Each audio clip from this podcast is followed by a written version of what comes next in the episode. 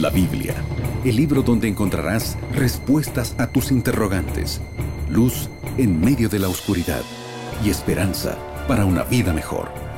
Conoce más de la palabra de Dios junto al pastor Joel Flores. Aquí comienza Biblia Fácil.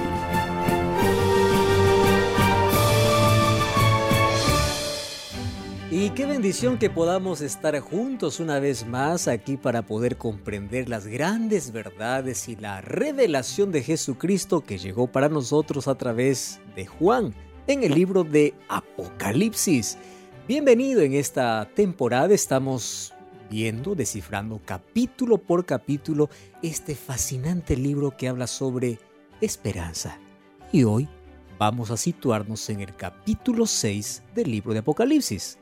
Bienvenido, que Dios te bendiga y juntos vamos a sumergirnos en este mar maravilloso de conocimiento donde vamos a conocer más sobre Jesús y sobre su revelación para con nosotros. Gran abrazo para ti y bienvenida, Ili. Muchísimas gracias, Pastor Joel. Siempre un gusto saludarlos, saludar a nuestra querida audiencia, que yo sé que están, al igual que yo, ansiosos ya para poder una vez más aclarar, aclarar nuestras dudas a la luz de la palabra de Dios. Así es, y hoy quiero comentarte que el tema de hoy va a ser dividido en dos partes. Capítulo 6, por la extensión de símbolos que tiene, vamos a poder usar por lo menos dos capítulos. Hoy veremos sobre los cuatro primeros sellos, aunque son siete sellos, y luego en el próximo programa vamos a ver los tres sellos faltantes. Y antes, como ya sabes, tú puedes acompañarnos en esta temporada estudiando el libro de Daniel con una revista que es totalmente gratis y hoy puede ser tuya de una manera fácil. ¿Qué revista es Aileen? Pastor, yo la tengo aquí en mis manos en este momento, este hermosísimo material titulado precisamente Apocalipsis a todo color. Contiene todos los capítulos que estamos estudiando en esta temporada de Biblia Fácil y tú puedes acompañar el programa también con esta revista en mano. Es totalmente gratis. Es un regalo de nuevo tiempo para ti. Para nuestros amigos que no están viendo esta transmisión, solo están escuchando por la radio, la portada de esta revista es el tema que hoy hablaremos. Sobre los siete sellos, pero en la portada están los cuatro primeros caballos que vamos a estudiar hoy, que representa. Además, nosotros también te invitamos a visitar una iglesia adventista del séptimo día. Antes de hacerte esa invitación, quiero decirte que la revista puedes solicitarlo a través de nuestro número de WhatsApp, que es el más 5512 9810 1460 envíanos un WhatsApp ahora mismo y recíbelo totalmente gratis. Ahora sí, estás invitado para profundizar este conocimiento en una iglesia adventista del séptimo día. ¿Cómo encuentro una iglesia Aileen? Muy, pero muy fácil, Pastor Joel, amigos. Tú puedes encontrar una iglesia adventista del séptimo día que te quede más cerquita de tu casa y en tu barrio, en tu ciudad. Para poder encontrarla hay un sitio web que te puede ayudar, puede ser muy útil para ti. Anota muy bien este sitio web encuentreunaiglesia.com. Voy a repetir, encuentreunaiglesia.com, todo junto. Cuando vayas, no te olvides, a las primeras personas que veas, diles que Radio Nuevo Tiempo te invito. Estaremos esperando con los brazos abiertos. En el programa anterior vimos que había un libro sellado en la mano de Dios. Nadie lo podía abrir y Juan lloraba por descubrir qué había en el libro uno de los 24 ancianos se acercó para decirle, hay alguien que es digno. Y ese alguien que es digno era Cristo, que Él venció, que Él fue inmolado y Él pagó nuestra redención. ¿Qué cosa hay en, esos, en ese libro? ¿Qué cosa había? Pues allí vamos a descubrir qué cosa sucede cada vez que se abre un sello. Porque hoy vamos a descubrir un principio fundamental cuando estudiamos la profecía. Hay episodios que se repiten con diferentes imágenes. No son novedades eh, en cuestión a símbolos o en cuestión a fechas, pero sí en cuestión o en relación a detalles. Por ejemplo, hoy vamos a descubrir que los siete sellos descritos en Apocalipsis 6 llevan el mismo periodo de las siete iglesias. ¿Cuál la diferencia? Mientras que las siete iglesias habla sobre el problema interno de la iglesia, los siete sellos va a hablar sobre el problema externo, político y social que la iglesia viviría desde el tiempo de Jesús hasta el tiempo del fin. Vamos a ver poderes en conflicto, y cómo este conflicto es visto desde otro punto de vista. Así que para abrir la Biblia, para descubrir estos sellos, vamos a pedir dirección divina. Querido Dios, estamos una vez más listos para abrir tu palabra y poder encontrar esperanza. Que a través de los sellos podamos ver un Dios al control de la historia y un Dios que dirige a su iglesia. Toma nuestra vida, ayúdanos a comprender. En el nombre de Jesús. Amén. Siete respuestas a siete preguntas en siete minutos. Estamos listos para poder comenzar este segmento con Biblia en mano. Toma tu Biblia también en este momento y acompáñanos en la reflexión, la lectura, la interpretación del día de hoy. Pastor Joel se encuentra listo. Y estoy en el capítulo 6 de Apocalipsis, Aileen. Y ahí vamos todos juntos hoy. Perfecto. Entonces, Pastor, eh, debo confesar que este es uno de los libros de la Biblia que más me llama la atención porque como veíamos y mencionaba usted, se van a abrir los sellos, ¿no? Y vamos a ver que todo ese simbolismo tiene un significado. Nada está velado y hoy vamos a revelar misterios que ya están en la Biblia en realidad. ¿No es así? Pastor, vamos con el primer sello. ¿Qué vio Juan cuando el Cordero precisamente abrió ese primer sello? Entonces ya vimos que el libro tiene siete sellos, solo que cada vez que se abre un sello aparece una escena capítulo 6, versículo 1 y 2 dice, cuando el Cordero, es decir, Jesús, abrió uno de los sellos, oí uno de los cuatro seres vivientes, que me dijo, ven y mira. Mire un caballo blanco, y el que le montaba tenía un arco y le fue dada una corona y salió venciendo y para vencer. Eso es todo. Ese es el primer sello. Debemos recordar que aquí, en los siete sellos, los cuatro primeros habla de cuatro caballos con sus jinetes que salen para cumplir una misión. Me llama la atención porque el primer caballo es de color blanco y el que lo montaba tenía un arco, tenía una corona, salió venciendo y para vencer. Esto es un hermoso simbolismo, ya que esto también retrata, allá en el primer siglo, todos los generales romanos, cuando volvían de la batalla, ganando, victoriosos, siempre tenían en una mano un arco y también tenían la corona, la corona que es símbolo de victoria. ¿A quién representa este primer sello? Pues representa a la victoria del cristianismo. Recuerda que la corona de esa victoria sucedió allá en la cruz. Y cuando dice que salió venciendo y para vencer, está haciendo representación a Jesús, que venció a la muerte y sale para conquistar y ganar corazones para su reino. Allá en el primer siglo, por lo menos habían 5 millones de cristianos solamente en el imperio romano. Solo que esto cada vez iba progresando y sobrepasó incluso las fronteras allí en Roma.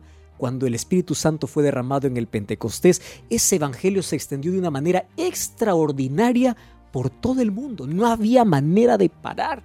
Entonces, como ya dijimos que hay fechas paralelas, e, e, este primer sello correspondería a la primera iglesia Recuerdas que ya en algunos capítulos anteriores vimos que la primera iglesia es la iglesia de Éfeso, una iglesia pura, una iglesia que se mantiene a la verdad. Y ese periodo va desde el año 31 hasta el año 100, que es donde Juan muere aproximadamente en ese año. Entonces aquí está hablando del poder del Evangelio está hablando de la conquista de Cristo y cómo el Evangelio se extendió. ¿Y por qué blanco? Porque la iglesia mantuvo su pureza a la doctrina y a las enseñanzas de Jesús. Pastor, qué impresionante ver que la historia está tan relacionada, ¿no? La historia de la humanidad. Y justamente la profecía es un adelanto de la historia. Y la historia es la comprobación de lo que la profecía ya mencionaba. Exactamente. Queremos entonces saber qué fue lo que sucedió. Queremos ver ahora qué fue lo que sucedió cuando el Cordero abrió el segundo sello. Vamos al segundo. Versículo 3 dice así, y miré y aquí eh, un segundo sello. Y oía un ser viviente que decía, ven y mira. Y salió otro caballo, color rojo o color bermejo, dice otras versiones, y el que lo montaba le fue dado poder de quitar de la tierra la paz y que se matasen unos a otros y se le dio una gran espada. Aquí ya está llena de simbolismos. Eh, caballo rojo siempre eh, está asociado a conflictos, a guerras. Ahora, rojo representa sangre. a qué periodo de la historia representa esto? Representa ese periodo donde el imperio romano, con sus emperadores, llevaron una terrible persecución a todos los cristianos. Los cristianos fueron víctimas de la intolerancia hacia la fe de ellos. Incluso allí el texto dice que se le fue permitido. No hay nada de lo que acontezca en la historia de este mundo que no sea permitido por Dios. Solo que esta permisión incluso llevaría a la muerte. Dice que unos a otros se matarían. ¿Qué cosa sucede? Después del año 100, de ese primer periodo de la iglesia de Éfeso incluso, se abre este segundo sello. Y en este segundo sello vamos a ver que esa pureza ahora va a entrar en conflicto va a ser sustituido por un espíritu de controversia. Incluso los cristianos van a empezar a odiarse, a, a, eh, a, matarse entre ellos. Fue en este periodo que ocurre el martirio de millares de cristianos por amor al Evangelio. ¿Qué periodo de la historia? Cuando vamos a la historia, este segundo sello se abre en el año 100, cuando termina justo el primer sello, y va hasta el año 313. ¿Qué ocurre en el año 313? En el año 313 aparece un emperador para firmar un decreto que los cristianos no deben ser más perseguidos. Termina oficialmente la persecución. Eso se conoce como el Edicto de Milán. Sin embargo, fue apenas un breve periodo de paz que vamos a ver que trajo mayores problemas incluso a la iglesia cuando veamos los próximos sellos. Bueno, ya queremos saber entonces qué es lo que sucede y lo que el apóstol Juan ve cuando el Cordero abre precisamente el tercer sello. Aileen, hay que recordar mucho el año 313, porque Constantino cuando da la orden para que cese las persecuciones a la verdad era una estrategia diabólica. Porque mientras más cristianos morían, más cristianos se levantaban. Cuando cesan las persecuciones, la iglesia empieza a negociar su fe. Y vamos a ver qué ocurre. Versículo 5. Cuando se abrió el tercer sello, oía al tercer ser viviente que decía, ven y mira, y aquí un caballo negro y el que lo montaba tenía una balanza en su mano y una voz de en medio de los cuatro seres vivientes decía, dos libras de trigo por un denario, seis libras de cebada por un denario, pero no dañes el aceite ni el vino. Ojo, aquí hay varios símbolos que nosotros tenemos que, que analizar. Primero, si el caballo blanco representa la pureza del Evangelio, negro significa la contaminación del Evangelio. Ahora, ¿cómo se contaminó el Evangelio? Ojo con lo que te voy a decir, mucha atención cuando la iglesia se unió al Estado. El poder religioso se unió al poder civil. ¿Cuándo se dio eso? Hubo un personaje en la historia, en la historia que todos recordamos, llamado Constantino. Ya te dije que no olvides el, año 313. ¿Qué sucede? Después del año 313, Constantino oficializa el cristianismo como religión del Estado. Ojo, ¿eh? E, e, él allí oficializa. ¿Y qué sucede allí? Antes el cristianismo quería conquistar a Roma, pero ahora se volteó la, la tortilla, porque es Roma quien conquista el cristianismo. Y sabes, este espíritu de comercialización y de materialismo envolvió a la iglesia. Pero ¿cuál fue el peligro? En que cuando se mezclaron estos dos poderes, varias doctrinas paganas ingresaron a la iglesia. Por eso es caballo negro, porque se contaminó. Lo que era puro, ahora se contaminó. ¿Sabes que esto era una estrategia diabólica? El diablo se dio cuenta que mientras más mataba, más cristianos se levantaban. Entonces dijo, no más voy a matar cristianos, voy a mezclar la verdad con las tradiciones, con las mentiras. Ahora, te voy a contar un poquito la historia y, y quiero que si tienes un papel tomes nota de las siguientes fechas y lo compruebes en cualquier libro de historia. Fíjate una cosa. Constantino fue un emperador que en el año 313 él firma el, decreto, que es el edicto de Milán, para poder cesar las persecuciones. Él se convirtió falsamente al cristianismo. Dice la historia que él fue bautizado por el Papa Silvestre o por el obispo Silvestre. ¿Y qué cosa sucede? Al convertirse al cristianismo solo por estrategia, él empieza a introducir al cristianismo tradiciones extrañas. Te voy a decir una, probablemente para ti esto nunca te hayan contado. En el año 321, él dijo que debemos adorar el día del sol, que es el día domingo, y él dio un decreto el 7 de marzo del año 321. Ahora, fíjate que esto fue un decreto, solamente fue una jugada política, ¿Por qué razón? ¿Por qué se convirtió al cristianismo Constantino? Porque él vio que como su imperio estaba lleno de cristianos, él dijo, mejor me voy a liar con ellos. Y ahora, para poder contentar al cristiano y para poder contentar al romano, vamos a jugar con los dos días. Los cristianos si quieren que sigan guardando el día sábado, pero también los otros tienen otro día para guardar y que si el domingo. Y, de allí viene, eh, fue el día del emperador, el día del, del señor emperador, el día domingo. ¿Y sabes por qué colocó ese día como día de adoración a partir del 7 de marzo del año 321? Porque él tenía una religión que era la religión mitraísta. Y, los mitraístas adoran al sol. ¿Y qué día adoran al sol? En el día domingo, incluso eh, eh, en, allí en inglés, la palabra domingo es Sunday, día del sol. Ahora, préstame atención. Una ley civil luego se convierte en una ley religiosa. ¿Qué sucede? En el año 364, en el concilio de, Nicea, se oficializa el domingo como Día del Señor. ¿Quién lo impuso? Constantino. No, eso no está eh, en la Biblia. ¿Te das cuenta cómo se fue contaminando aquella iglesia pura? En el año 370 comienza el culto a los santos. En el año 400 la oración a los difuntos. En el año 530 comienza el dogma del purgatorio. Y así se fue contaminando. Fue un periodo de tiniebla, de apostasía, de doctrinas erróneas. Ahora, dice que este jinete tenía una balanza en su mano. Balance sinónimo de juicio. Quiere decir que quienes vivieran en esta época del caballo negro, ellos están advertidos que hay un juicio venidero y que cada persona será pesada de acuerdo a sus decisiones. Ahora, ¿qué cosa sucede? Hay una voz que dice, no dañéis el aceite. O hay, primero hay una voz que dice, el trigo está muy caro. ¿Por qué?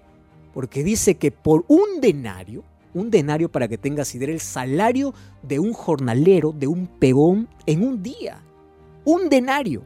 Y con eso apenas se podía comprar 600 gramos de trigo, ni siquiera un kilo. Sin embargo, la cebada había en abundancia. Con un denario podías comprar hasta 2 kilos o 3 kilos. Ahora, ¿qué cosa representa eso? Mira, ve. La cebada en este tiempo era consumida por los pobres y el trigo por los nobles. ¿Correcto? ¿Y por qué el trigo es más caro? ¿Por qué hay escasez? Porque resulta que aquí hay un periodo de hambruna no física, sino espiritual. Entonces el trigo es representado por el Evangelio puro, que es la palabra de Dios, que ahora empieza a escasear. ¿Por qué? Porque las tradiciones empiezan a colocarse en lugar de la palabra de Dios. Entonces, el trigo es muy caro, muy caro, porque la persona que quiere beber de la fuente, que, que es la palabra de Dios, ahora tiene que ser perseguida, tiene que pagar un precio. Y la cebada. La cebada representa pues las tradiciones, que era obviamente más barato. Sin embargo, allí dice que hay una voz que dice, no hagáis daño al aceite. Aceite es el símbolo del Espíritu Santo. Y el vino es el símbolo de la sangre de Cristo. Quiere decir que aunque hay hambruna espiritual, el Espíritu Santo continúa enseñando a aquellos que tienen un corazón sincero acerca del sacrificio de Jesús. Y es maravilloso que Dios, aunque permitió el otro conflicto, porque es Satanás quien está detrás de todo eso, Él no permitió que se dañe el aceite ni el vino. Quiere decir, el Espíritu Santo continuaba enseñando a los fieles, sinceros hijos de Dios, aún en una época donde las tradiciones eran más importantes que la palabra de Dios, donde dogmas paganas se introdujeron dentro del cristianismo. Entonces, la época del caballo negro representa esa época de oscurantismo, de tinieblas morales y espirituales. Pastor, es impresionante ver cómo la historia está asociada a la profecía, viceversa. Y bueno, hemos visto ya los primeros tres sellos, los primeros tres caballos también. Ya vimos que cada uno tiene un color, representan alguna parte de la historia, de la historia de la iglesia también. Y vamos con el cuarto sello, que es lo que ve el apóstol Juan cuando el Cordero abre, abre precisamente este cuarto sello. Vamos allá entonces. Bueno, entonces el tercer sello estaría ligado al periodo de la tercera iglesia. Ahora, vamos a ver qué cosa sucede en el cuarto sello. Cuarto sello, eh, eh, vemos a partir del versículo 7, dice así, cuando vi el cuarto sello, oí la voz del cuarto ser viviente que decía, ven y mira, un caballo amarillo. Ojo con el color. Y el que lo montaba tenía por nombre muerte, y el Hades le seguía, y le fue dada potestad sobre la cuarta parte de la tierra, escuches con atención, para matar con espada, con hambre, con mortandad, y con fieras de la tierra. ¡Wow! ¡Qué terrible! ¿Qué representa este cuarto caballo y cuarto sello? La degradación total de la fe. El que le sigue es la muerte. Ojo, primero hay mortandad espiritual por falta de alimento espiritual, que ya vimos que en el tercer sello se, inició. Este color de caballo dice que es pálido. Pálido se coloca, se pone una planta cuando no recibe la luz del sol. Esta gente, por no recibir el sol de justicia que es Cristo, la palabra de Dios, empezó a morir y el mundo quedó en tinieblas. Tú ya escuchaste hablar sobre la edad oscura, sobre la edad media, sobre la edad de persecuciones, pues es esta. ¿Por qué? ¿Cómo, es que es representado esto? Fíjate, este periodo del caballo amarillo, caballo pálido, representa o simboliza la obra diabólica contra los hijos de Dios. ¿Qué cosa sucede? Justamente este periodo abarca desde el año 538. ¿Tú sabes qué sucede en el año 538? Déjame contarte un poquito la historia. Roma era un imperio poderoso mientras sus emperadores, junto a todo su ejército, hacían de su capital uno de los imperios más seguros. Uno de los emperadores tuvo la gran idea de mover la sede del imperio, nosotros hemos estudiado eso en historia, a una ciudad llamada Constantinopla. ¿Recuerdas eso? Ocurrió en el año 330 después de Cristo. Resulta que cuando trasladó el imperio o la capital a Constantinopla, Roma empezó a debilitarse. Y a partir del año 352, 10 tribus extranjeras empezaron a invadir el imperio romano. Y en el año 476, Odoacro, que era un líder de las tribus, vence al último emperador romano. ¿Sabes quién fue el último emperador romano? Rómulo Augusto. Y cuando lo vence en el año de, de 476, Roma imperial deja de ser Roma imperial y Roma imperial se transforma en otra fase, en una Roma religiosa. ¿Por qué?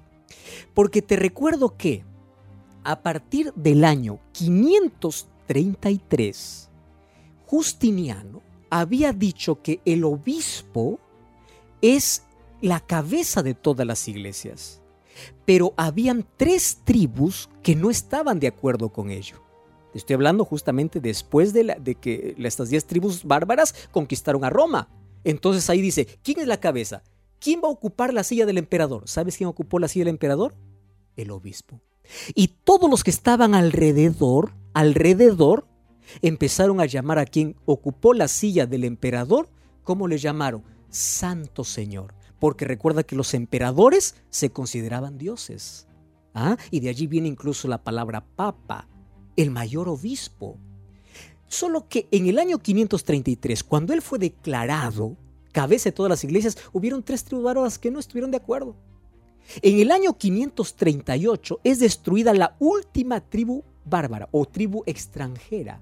Y a partir del año 538, cuando la última tribu es destruida, que fue los ostrogodos, comienza la supremacía papal. Y eso estaba profetizado en el libro de Daniel, y en el libro de Apocalipsis, vamos a ver un poco más adelante, dice que e, tendrá supremacía por 1260 años. Y si vas a la historia, justamente 1260 años contando, desde el año 538, que sube al trono sube a la silla de los Césares hasta el año 1798. ¿Qué sucede en 1798? El Papa Pío VI, mientras estaba celebrando su coronación en la capilla Sixtina, vino Napoleón Bonaparte, junto, o, eh, Berthier, mandado por Napoleón Bonaparte, para tomarle prisionero al Papa Pío VI y quitarle toda la autoridad. Allí se acabó toda su hegemonía. Pero durante esos 12 siglos, 1260 años, los hijos de Dios murieron a espada murieron con fieras salvajes. Te recuerdo que en 1517 aparece Martín Lutero colocando sus 95 tesis allí en el castillo de Wittenberg, protestando contra qué. Él quería llevar al pueblo a la Biblia. ¿Por qué? Hasta esa altura se estaba vendiendo el perdón con las llamadas indulgencias. Es en este periodo donde la tradición estaba por encima de la palabra de Dios. Entonces el cristianismo fue corrompido por completo. Allí apareció que la confesión auricular al sacerdote. ¿De dónde apareció eso? Eso no está en la Biblia. Apareció la Santa Inquisición, que yo no sé por qué es santa, para poder destruir aquel que no concordaba con la iglesia romana, es decir, aquel que quería ser fiel y leal a la palabra de Dios, era muerto. ¿En qué periodo? En esos 1260 años. Hasta que apareció en el año 1517 la reforma o, un grupo de personas que fueron levantadas por Dios para llevar una vez más al pueblo a la palabra de Dios y gente dio su vida. ¿Te acuerdas, por ejemplo, por ejemplo de John Hus, 1414? Él murió quemado en una plaza pública llamado hereje. ¿Por qué? Por ser fiel a la palabra de Dios, por no hacer caso a lo que el sistema papal decía. ¿Te acuerdas de Jerónimo y de otros personajes que dieron su vida por su fe? Entonces, este caballo amarillo representa ese periodo de persecución. Por eso dice que la muerte le sigue. Hay persecución para el pueblo de Dios, para los hijos de Dios. Sabes que este cuarto periodo hace referencia justamente a la cuarta iglesia que ya vimos en algunos programas anteriores. Esa época donde no solamente hay oscurantismo, sino también persecución. ¿Sabes por qué doy gloria a Dios? Porque Dios siempre tuvo un pueblo fiel. No fueron muchos, fueron poquitos, pero esos poquitos se mantuvieron fieles a la verdad, no importa las amenazas que el diablo pueda ocasionarles. Pastor Joel, muchísimas gracias por ayudarnos a entender más sobre este tema y ya estamos ansiosos para ver la segunda parte. Amigos, vamos a hacer una brevísima eh, pausa, sí, para ya ir concluyendo con nuestro programa, así que quédate con nosotros que enseguida retornamos con mucho más aquí en Biblia Fácil. Ya retornamos con Biblia Fácil. Quiero saber sobre los eventos finales, pero no logro entender el libro de Apocalipsis. Puedes pedir la revista Apocalipsis. Allí se explican los significados del libro usando la propia Biblia como intérprete y es gratis. ¿Y cómo lo pido? A través de WhatsApp de la Escuela Bíblica. Te paso el número. Más 55 1298 100 1460. La revista Apocalipsis es un regalo de nuevo tiempo para ti. Estás escuchando Biblia Fácil. ¿Ya te diste cuenta que todo lo que hoy los libros de historia nos revelan, nosotros leemos como historia, ya estaba en la profecía? Se dice que la profecía es un adelanto de la historia y la historia es la confirmación de la profecía. Por eso es que qué lindo es poder comprender la profecía porque ella nos revela el futuro. Y si sabemos el futuro no tenemos miedo porque sabemos que Dios está al control de todo ello. Por nuestra parte, solamente se demanda fidelidad, entrega y compromiso, porque la mayor necesidad de nuestra generación, de nuestro mundo a través de toda la historia, siempre fue de hombres que no se compren ni se vendan, hombres que se mantengan fieles y leales a la verdad, aunque se desplomen los cielos? ¿Tú quieres ponerte siempre de parte de la verdad? ¿Tú quieres profundizar más en la palabra de Dios para conocer el futuro y no temer el futuro? Entonces, vamos juntos a pedir que Dios nos pueda seguir revelando a través de su palabra y dejemos que Dios también pueda dirigir el transcurso de nuestra vida. Vamos a orar. Querido Dios, gracias porque tu palabra nos revela todo lo que la historia ya hoy nos confirma. Gracias porque ya encontramos esperanza, vemos a un Dios que está al control de todo y vimos a tus hijos fieles.